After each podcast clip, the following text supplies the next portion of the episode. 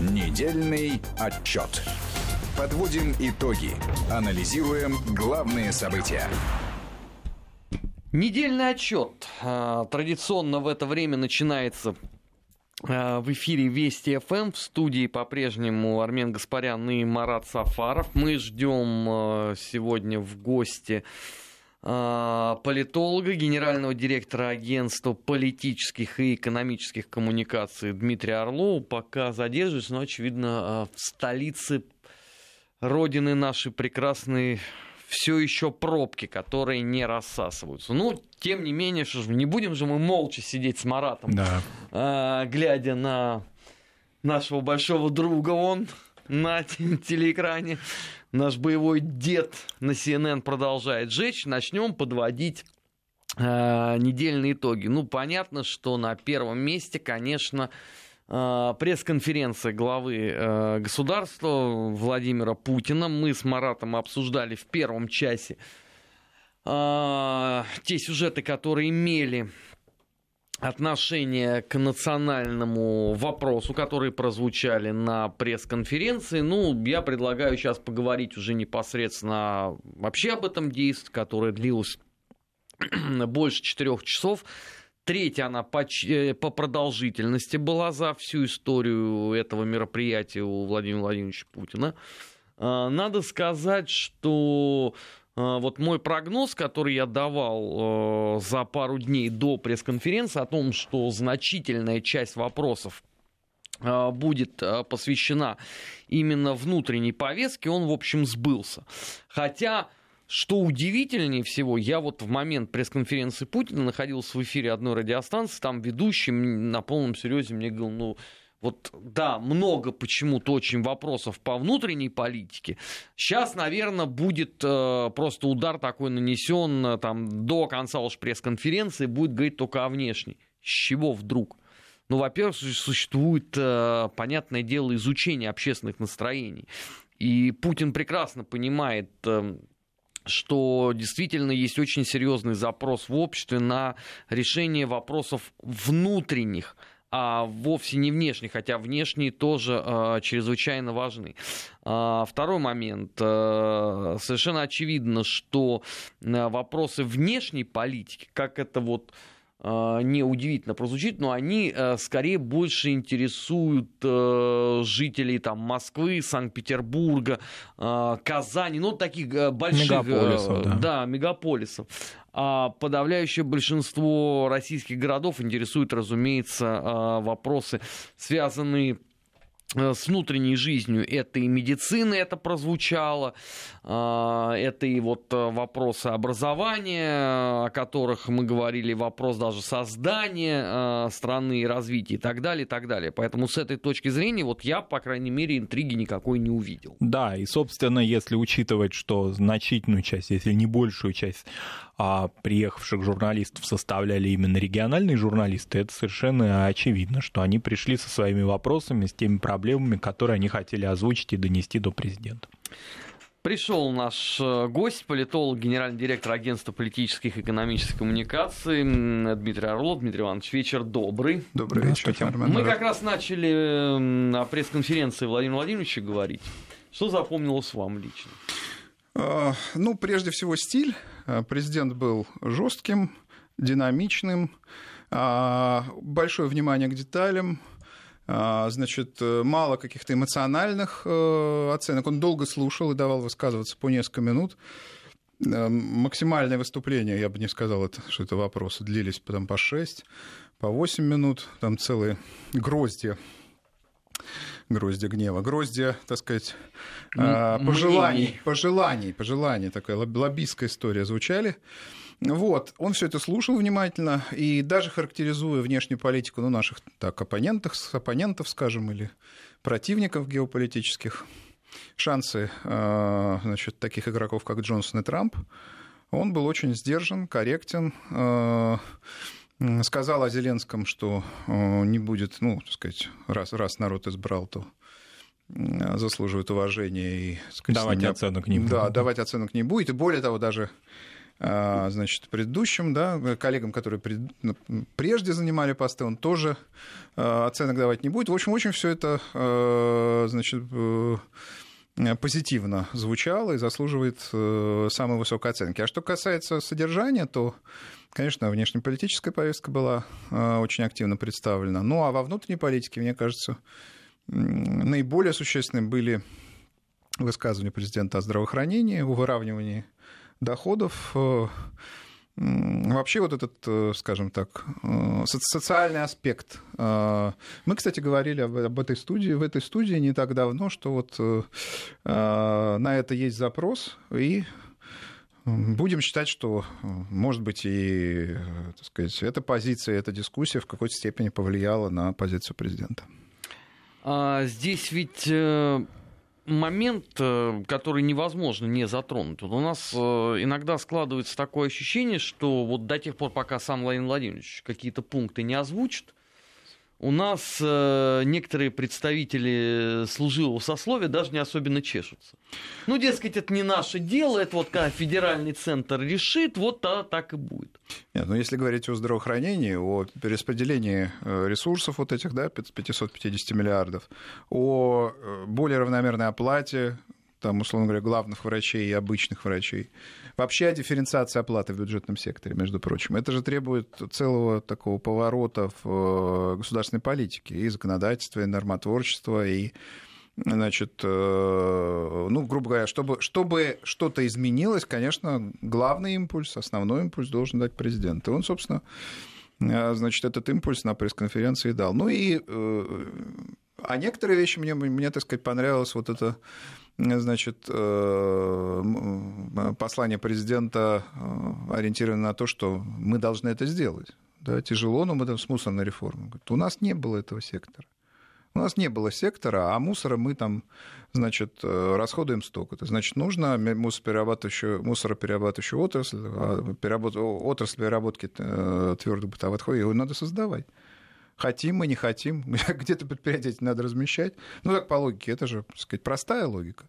Ну вот. Конечно, это рождает недовольство людей. Э, конечно, это рождает протест, э, так сказать, э, не политический, да, но тем не менее заметный.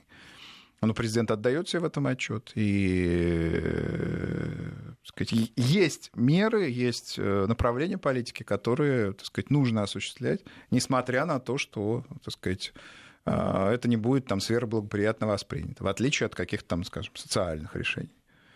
Меня очень сильно удивила а, та реакция на слова Путина, вот когда он э, перечислял, каких именно производств э, не было в России, что вот удалось э, Телекоммуникации сделать. не было, сельского Там... хозяйства не было, между да? прочим, нормального, да, да, это правда. И для многих это стало таким потрясением, то есть вот они искренне не знали о том, что в нашей стране не было таких производств, когда вот им Путин с цифрами в руках начинает рассказывать, что мы вот построили вот такой-то срез промышленности. Но многие не знали, что зерно мы закупали, а теперь продаем. Для многих это оказалось неожиданностью. Вообще это очевидный факт. Кстати, мы здесь тоже его обсуждали, между прочим.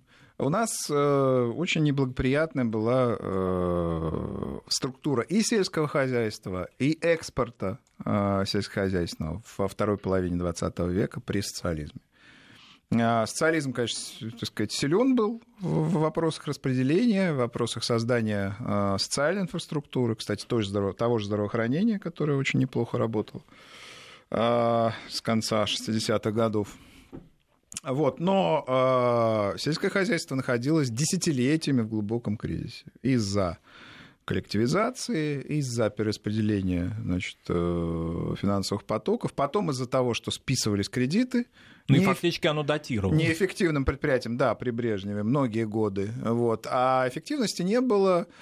Э, значит, и в частности, это было наиболее заметно, эта страна не могла себя обеспечить зерном. Когда выросли потребности, при Сталине они были минимальными, потому что, извините, часть населения просто не, до, не, не доедала в конце 40-х годов, это факт.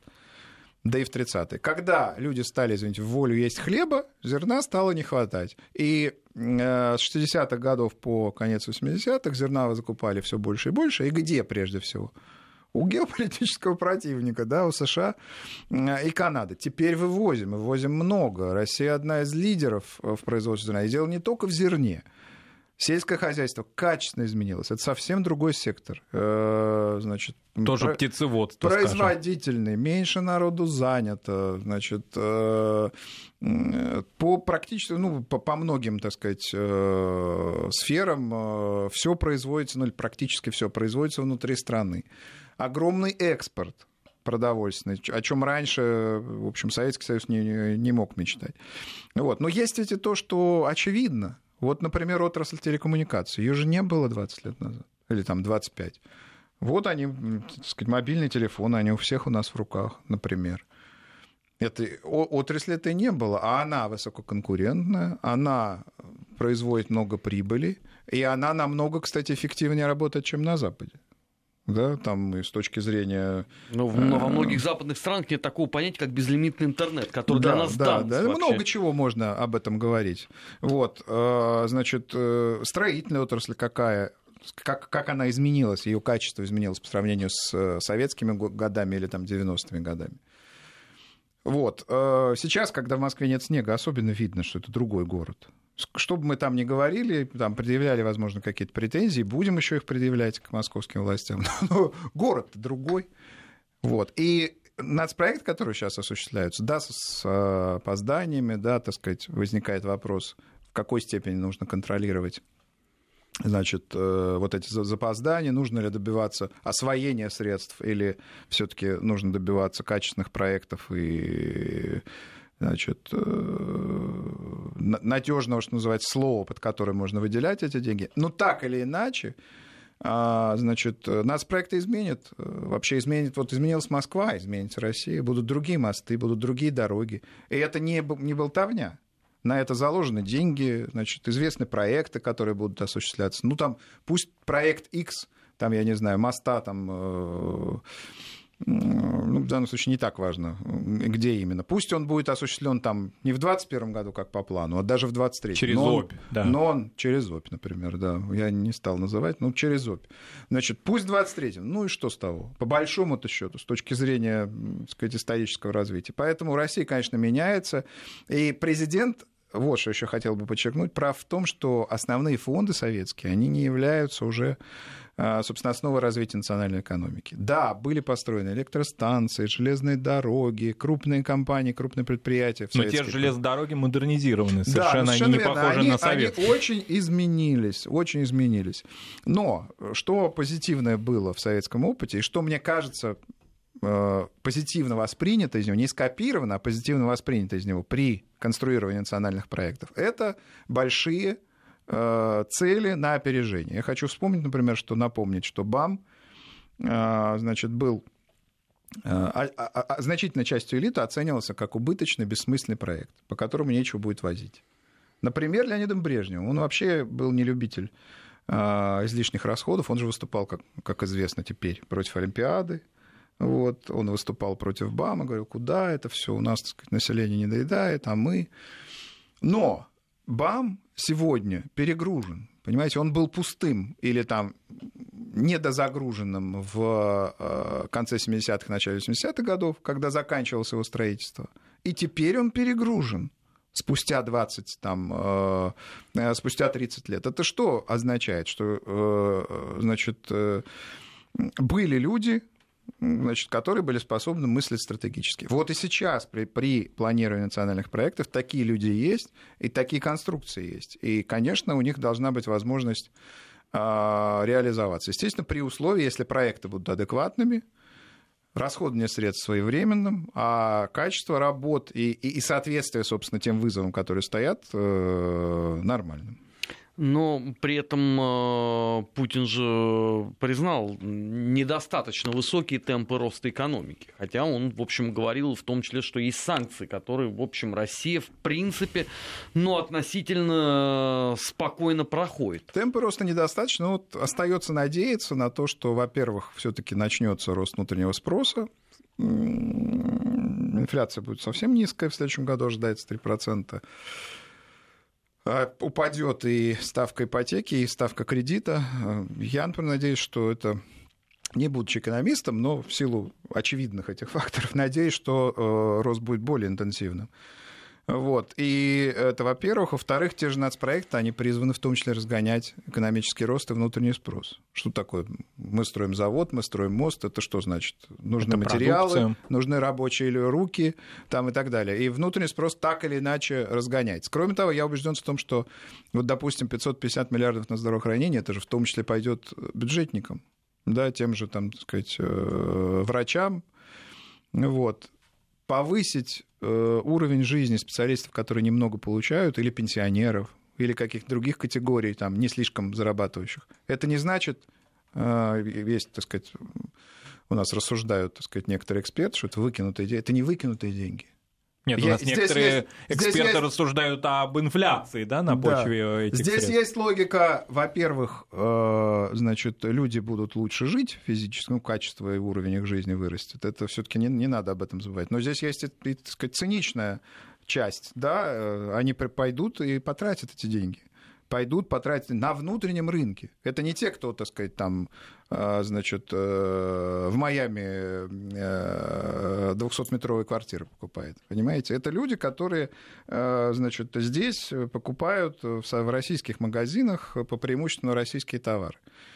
Поэтому, значит, если есть возможность улучшить э, качество и поднять уровень жизни, это, этим, конечно, так сказать, сразу нужно э, заниматься. А объем услуг, которые граждане могут потреблять, их нужно расширять. Любой рубль оплаченный в экономике, это ее рост. А, в обществе появился такой небольшой, но крайне э, громкий э, пласт популистов, которые вот всякий раз э, после каких-то таких серьезных э, внутриполитических событий начинают скулеж. Вот э, в частности в этот четверг меня поразило, вот они говорили, вот да, многое хорошо получилось, но есть и у нас существенные недостатки. Мы никак не можем обогнать темпы, которые были при Советском Союзе. Я спросил, а вы о чем говорите?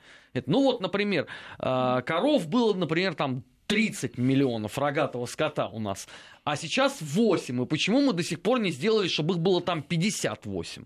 Вы знаете, что у меня есть воспоминание личное, связанное с коровой, хотя городской житель. Я помню, мы отдыхали с отцом э, значит, в Тульской области, и случайно гуляли там по, по лесистой местности и увидели коровник один там. Вот такой он несколько на отшибе стоял. Это было ужасно. Значит, э, несчастные животные, очень худые. Вот. Э, буквально, значит, э, попах в говне, извините, за, значит, это слово в эфире национальной радиостанции. Вот, это просто было... И это впечатление у меня сформировало очень надолго впечатление, собственно... О сельском хозяйстве. О сельском хозяйстве России. И оно так, таким и было. Можно было иметь 30 миллионов голов, и 40, и 50, но это было неэффективное поголовье. Сейчас крупные у нас работают агрохолдинги, да и, так сказать, есть и мелкие фермеры. Это совершенно разные кластеры. Э, значит, мелкие фермеры – это дорогая продукция, агрохолдинг – это, так сказать, более дешевая, массовая это все работает эффективно, ничего не пропадает. Нет, как раньше, там 30% усушки, утруски, значит. Нет искусственных У нас монокультур. Чудо... Это была чудовищная отрасль. Это, так сказать, какие-то, значит, э, можно вспомнить, э, как, в каком... Я, например, покупал же там, я не знаю, э, те же помидоры, огурцы и фрукты. Было видно, как это все сгнивало. Как это, это мелочевка, как, как это, называлось. Как это выгружалось с машин, в каком это было, так сказать, состоянии качестве. Это дело не это э, даже отрасль, которую здесь не нужно э, быть семипядей во лбу, чтобы оценить, как она изменилась. Был просто ну, невообразимый бардак. Понимаете, и говорить, что тогда было 30 миллионов, а сейчас 8, ну, я не уверен, кстати, в, в этих цифрах. Это не, они разнятся по, по, по мере как бы обмороженности мозгов Это, это странный подход. А что касается темпов, говорят про застой. Ну, темпы роста были приличными в советское время. Они начали угасать это только 80-е годы, и э, Рыжков на 27-м съезде КПСС признал фактически наличие экономического кризиса, тогда председатель Совета Министров. Но 60-е, 70-е, а тем более конец 50-х годов, это очень неплохое время. Э, застой это, как вам сказать, это такая Это мем, это, значит, э, такая обзывалка, да, такая, значит, такой штамп. На самом деле это очень было динамичное развитие. Если оценивать то, что реально тогда было сделано, сделано было очень много. Но это такой перестроечный мем-то. Э, да, да. ну, конечно, конечно. Эпохи. Он тогда, тогда нужно было сказать, что был застой, при том, что, э, собственно, разрушение национальной экономики и снижение темпов роста, оно происходило как раз в 80-е и начале 90-х годов, а не, не, не в 70-е, не в 60-е. Ну вот. И что значит застой, когда там развивались все отрасли промышленности, вводилось там э, огромное количество э, жилья, ну, сначала хрущевок, потом брежневок более комфортно. А Задача наша является не копирование, естественно, той эпохи, она на, на других принципах развивалась, и именно поэтому тот кризис, в который страна погрузилась в 90-е годы, был столь, был столь глубоким. Для той системы были характерны органичные, непреодолимые проблемы, в которых, которых в нынешней системе нет. Сейчас нужно стимулировать спрос а, работая с людьми, так сказать, да, повышая их уровень жизни, а, значит, делая нацпроекты крупные вообще проекты, которые требуют инвестирования. Вот. Нужно разгонять внутренний спрос и разгонять рост. Вот, вот э, значит, сегодняшняя задача. Рынки насыщены, товаров много, проектов много. Значит, э, нужно сделать так, чтобы деньги пошли в экономику. И сегодня ресурсов очень много для этого. У нас профицитный по э, значит, до ноября профицитный бюджет 3 триллиона рублей. У нас триллион рублей не потрачены значит, в рамках национальных проектов. Это значительные ресурсы, и так сказать, они, конечно, должны быть направлены целевым образом. Но, э, значит, я здесь тоже очень против вот логики э, освоить. Освоить, чтобы это не Любой стало. ценой. Мне да, очень да, понравилась да, деньги, эта фраза. Да, деньги не должны пропасть. Пусть они пока лежат, пока, так сказать, там вырабатывается проект, э, кон- механизм контроля за этим проектом. Мы уже наблюдали, у нас был, был период там, в 90-е годы, когда мы не можем даже, так сказать, следов найти, куда ресурсы уходят. Этого быть не должно. Вот это э, меня, конечно, очень сильно удивило, вот эта вот странная реакция. Если у нас э, избыток э, денежных средств, давайте их, ну, если э, все... Распылим, распылим. Да, все, да. если нельзя как бы стимулировать, давайте поделим между населением. Я просто вот развел руками от восхищения.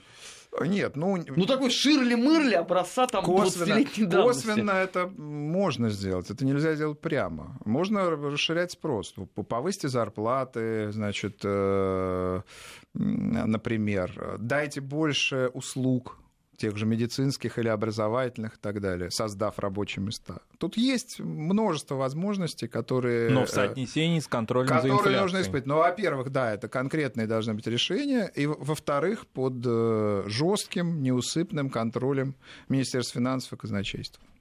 То есть не так, как хотелось бы людям, да, раздать всем по купюре и а, Нет, нет, это, это очень быстро все закончится, такая система. Да. А, недельный отчет э, в эфире Вести ФМ. У нас в гостях генеральный директор агентства политических и экономических коммуникаций Дмитрий Орлов. Сейчас мы прервемся на выпуск новостей. Сразу после него продолжим подводить итоги недели. Не переключайтесь. Недельный отчет. Подводим итоги. Анализируем главные события. 17 часов 33 минуты э, в российской столице. Недельный отчет в эфире Вести ФМ. Армин Гаспарян, Марат Сафаров. У нас в гостях генеральный директор агентства политических и экономических коммуникаций Дмитрий Орлов. Дмитрий Иванович, ну, чтобы вот закончить уже тему э, с Путиным, Э, огромный почему-то ажиотаж э, вызвал э, вопрос, о котором президент достаточно там подробно говорил. Это имеется в виду изменения, возможные в Конституцию, два срока подряд. Ну вот, казалось бы, да, вопрос был такой, наверное, чисто технический но он вызвал какую-то абсолютно нездоровую полемику, дескать, ну уже Конституцию чуть ли не завтра начнут все опять переписывать.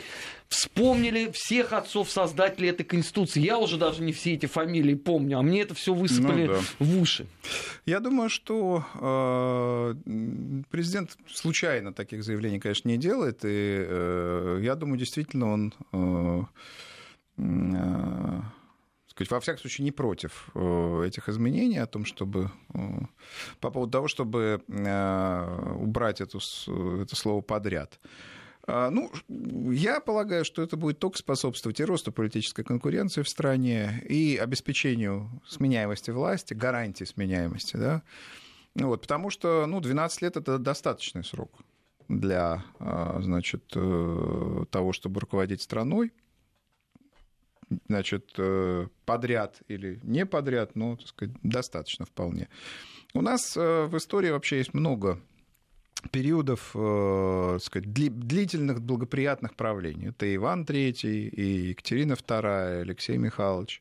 В советское время, так сказать, Брежнев, например, вполне. Да, Александр III вполне себе даже да, подходит да. под Но это. Александр III там 14 лет, это все-таки не 20, не 30. Но я хочу сказать, что длительные правления были в истории вполне, так сказать, позитивными. Вот эпоха доминирования Путина в российской политике, так сказать, э, если их суммировать с президентством Медведевым, ну, это же, так сказать, единый период, что там говорить. Это тоже вполне был приятный период. Вот. Другое дело, сменяемость власти нужна. И э, дело элиты обеспечить, э, обеспечить механизм, при котором есть сменяемость власти, при этом, если, там, скажем, власть осуществлялась эффективно в течение там, этих, скажем, 12 лет, чтобы впоследствии там, значит, э, новое руководство страны, оно э, осуществляло определенный курс преемственности по, по отношению к предыдущему. Я считаю, что это позитивный сигнал.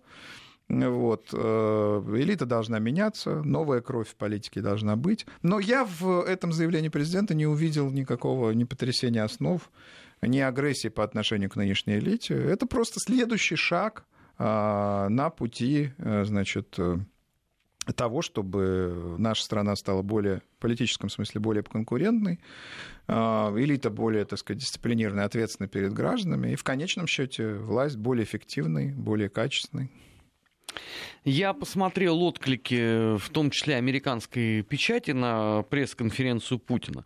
У меня такое ощущение, что они едва скрывали свое разочарование, потому что э, значительную часть времени Путин уделил вопросам внутри российским, то есть не Соединенным Штатам, не грядущему там вмешательству в выборы, не там Сирии и так далее, и так далее. То есть они уже настолько привыкли, видимо, что Путин а, часто говорит о вопросах внешней политики, что ждали здесь вот какого-то такого... Ну, он, кстати, говорил и немало о, внешней политике. Я думаю, разочарование связано с тем, что он был очень сдержан, а, очень говорил об интересах, причем детально не давал каких-то оценок, тем более эмоциональных. Вот, ну, вспомните, он сказал, вот, значит, а, Джонсон пользуется поддержкой населения, неудивительно, что там он победил, допустим. Да? Или там Трамп значит, у, него, у демократической партии нет большинства в значит, э, Сенате. Так, собственно, и, и э, импичмента, импичмента по надуманному, как справедливо, наверное, заметил президент, по надуманному основанию и не будет. То есть это были очень сдержанные такие э, оценки, основанные на фактах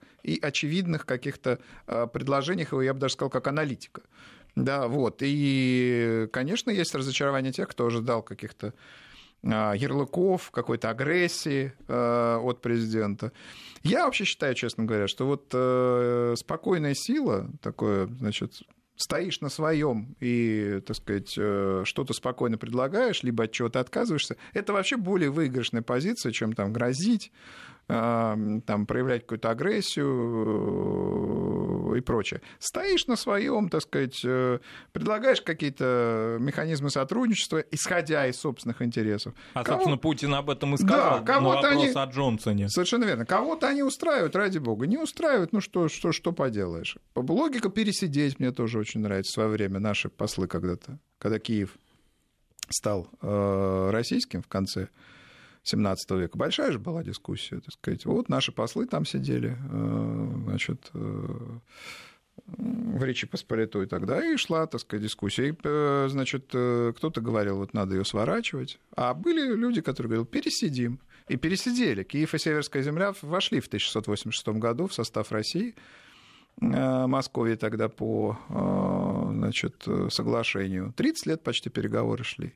Вот. Э, я не призываю, так сказать, все, все наши, так сказать, перспективы, все наши какие-то решения относить на 30-летний период. Но спокойная, значит, спокойная сила, четкое осознание возможностей ресурсов, спокойный диалог, он, его лучше воспринимают, и он воспринимается, и сторона, которая его использует, она воспринимается как более сильная, более адекватная и так далее. Пусть пусть истерят, так сказать, кричат э, твои противники, а ты сохраняй спокойствие. Путин на этой пресс-конференции, он как раз этот стиль очень последовательно и реализовывал. Кстати, в том числе общаясь э, даже с откровенно неадекватными представителями СМИ, которые по 6-7 минут значит, что-то говорили, он их никого не прерывал. Это, значит, тоже показательно, показатель выдержки и спокойствия. А, Трамп пересидит импичмент?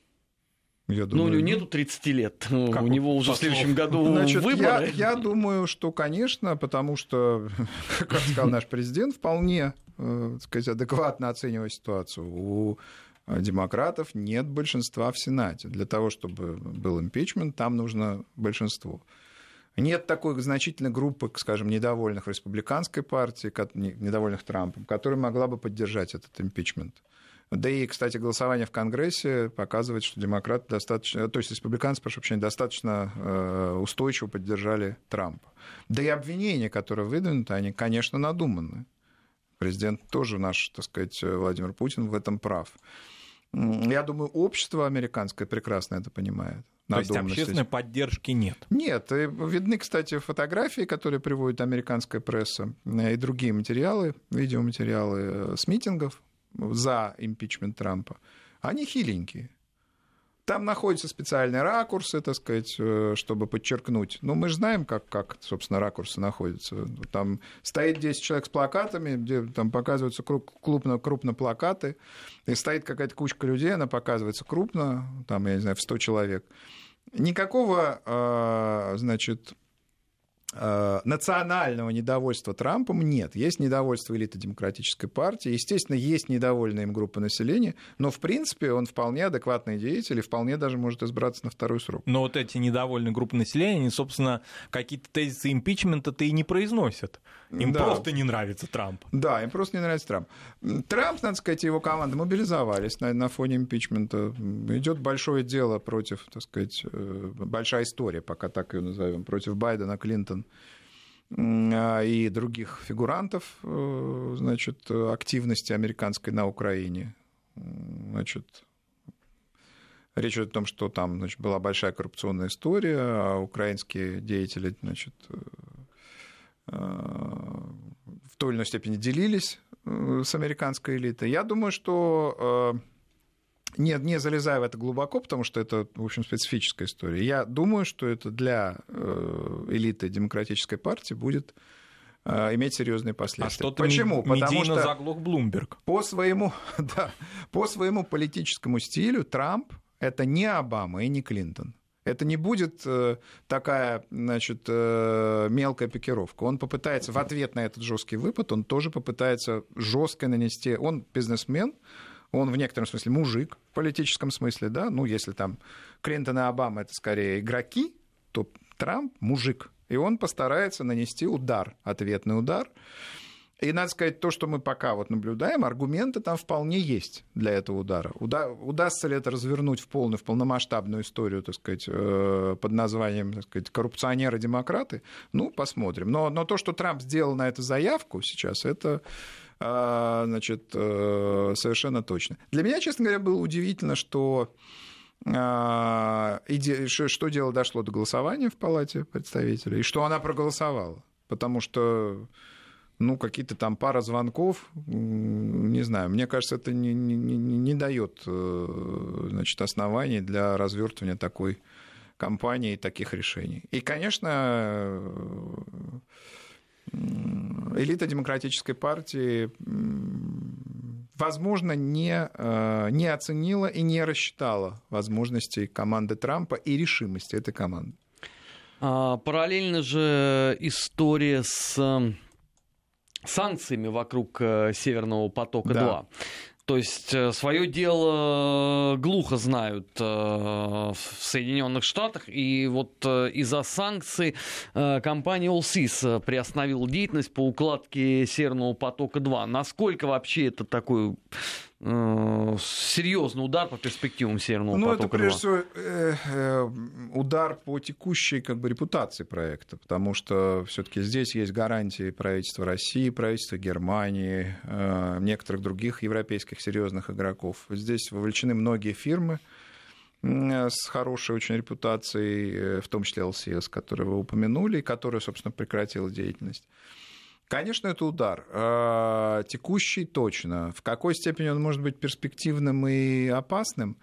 Ну, вот давайте посмотрим. ЛСС заявила о том, что она приостанавливает, э, собственно, прокладку э, этих труб до выяснения технических, там, правовых и некоторых других а, значит, вопросов, потому что, э, как справедливо многие говорят специалисты, и наши, и, скажем, немецкие, санкции американские по Северному потоку-2 сформулированы довольно неопределенно. И вот, собственно, ЛСС хочет это выяснить. Но то, что она эта компания, а, еще не выяснив, уже, тем не менее, прекращает работу, это показывает, что и э, влияние Соединенных Штатов все-таки великое, да, на, значительное на а, рынок, и показывает, что все-таки готовность а, взять под козырек, что называется, она тоже еще велика. Мой прогноз, значит, э, точнее, моя оценка, что, чего хочет добиться ЛСЛ. ЛСЛ хочет добиться дополнительных гарантий, я думаю. Э, Евро... От кого? Евросоюза, От правительства Германии, Э, Франции и России. Не, э, прошу прощения, Германии и России.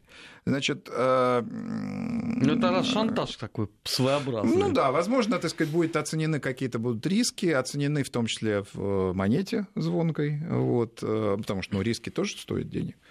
И я думаю, какое-то решение будет найдено. Мой, мой прогноз, значит, решение будет найдено, потому что в конечном счете это даже не только финансовый или там значит, производственный э, риск, но это риск э, репутационный. То есть Германия с Россией вдвоем, что называется, не смогли, получается, значит, э, нужного им экономического решения провести и, значит, выгодный им проект осуществить. Прогноз мой пройдет какое-то время, ЛСС поймет масштаб угроз, этот, этот масштаб каким-то образом будет оценен и компенсирован инициаторами строительства, э, вот, и э, строительство будет продолжено. Там нет уже сейчас э, никаких правовых ограничений, как, какие были, например, когда их высказывало правительство Дании при согласовании проекта. Так что я думаю, это, это не прекращение проекта, это заминка.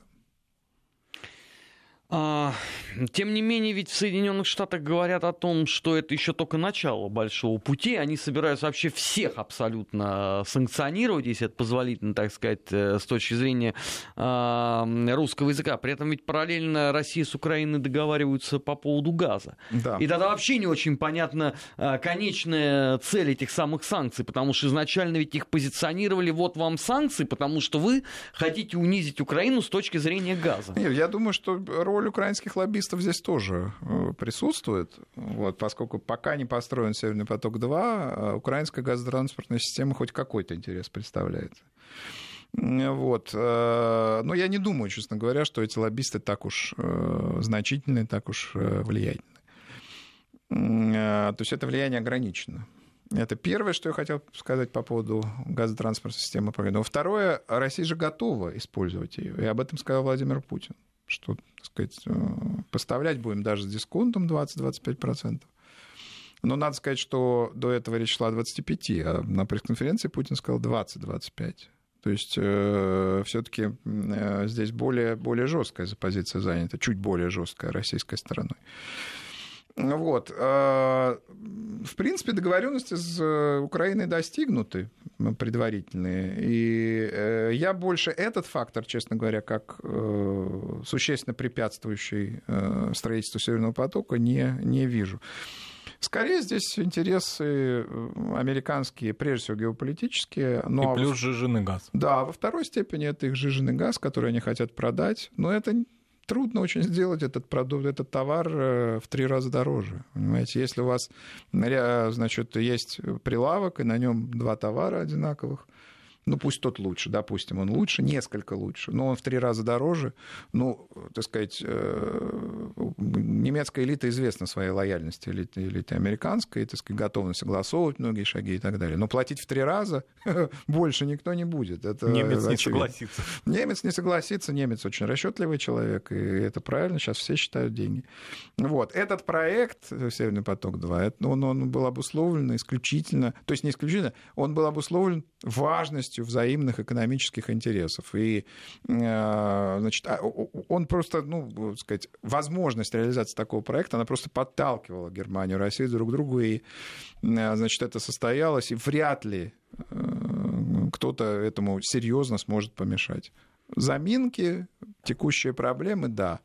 А долгосрочная долгосрочные ограничения нет. К тому же я хочу напомнить то, что было в начале 80-х годов, в, значит, в начале 80-х годов прошлого века тоже в строительстве целого ряда проектов из, значит, по, по, по нефти и газопроводов из СССР в Европу. Германия всегда была их участником. Германия, во-первых, всегда была их участником. Там всегда были высокотехнологичные фирмы. И там всегда была игра Соединенных Штатов по ограничению влияния и участия высокотехнологичных фирм э, в этих проектах. Можно вспомнить проект «Каком», то есть не проект, а комиссию «Каком», не, э, значит, американскую. Э, и несмотря на санкции, несмотря на ограничения, эти проекты все, без исключения, крупные проекты значит, по экспорту советских тогда еще энергоносителей в Европу, все они были осуществлены. И у ФРГ всегда была политическая воля. У ФРГ была тогда более слабой, чем сегодня, давайте заметим. У ФРГ всегда была политическая воля, основанная на очевидном, понятном и значительном интересе. Договор по газу подписан. Я сегодня посмотрел э, отклики с Украины, и там вселенская скорбь потому что под, теперь они говорят, что э, подписали, не учитывая вообще никаких ни пожеланий, ни возможностей Украины. Нас опять обманули, западные партнеры ничего для нас не сделали, нам э, дали вот этот вот 3 миллиарда, но мы ровно столько же и заплатим, а после этого Россия опять остается королем, и наши дальнейшие перспективы тоже в тумане. В общем, опять не угодили. Не знаю, мне кажется, что с учетом того, что Укра... Украина могла остаться с э, тем э, наедине, что специалисты называют сухая труба, да, а это условие, когда по трубе ничего не прокачивается, она э, значит, дешевеет быстрее, чем когда она работает. Вот, в условиях того, что у них могла быть и такая ситуация, то, что они получили, это весьма неплохо. Ну, а, так сказать, недовольных, конечно, много. С, с учетом того, что значит, Порошенко вообще не мог, и ориентированы на него деятели, и элита, вообще не могли достичь никакого соглашения. Так они не старались даже. Они старались платить за реэкспорт, который э, Украине обходился очень дорого. Так или иначе, это соглашение намного выгоднее, чем то, которое было. Это во-первых. Во-вторых, э, да, у России здесь, э, так сказать, вполне позитивные, э, значит, она получает некие результаты, но ведь, скажем, взаимо взаимозачет, о котором Россия говорила, этих самых трех миллиардов, он же не проведен пока. Это скорее в украинских интересах, между прочим. Вот. Ну и вообще, это соглашение взаимовыгодное. Россия получает Э, значит, деньги, Украина получает э, газ, цена выгодна, и в любом случае намного выгоднее, чем то, что Украина получает сегодня. В общем, э, патриотическая позиция для украинских, так сказать, патриотов на самом деле в том, чтобы поддерживать это соглашение, потому что оно выгодно. А что может быть, так сказать, лучше, чем, чем выгода в данном случае?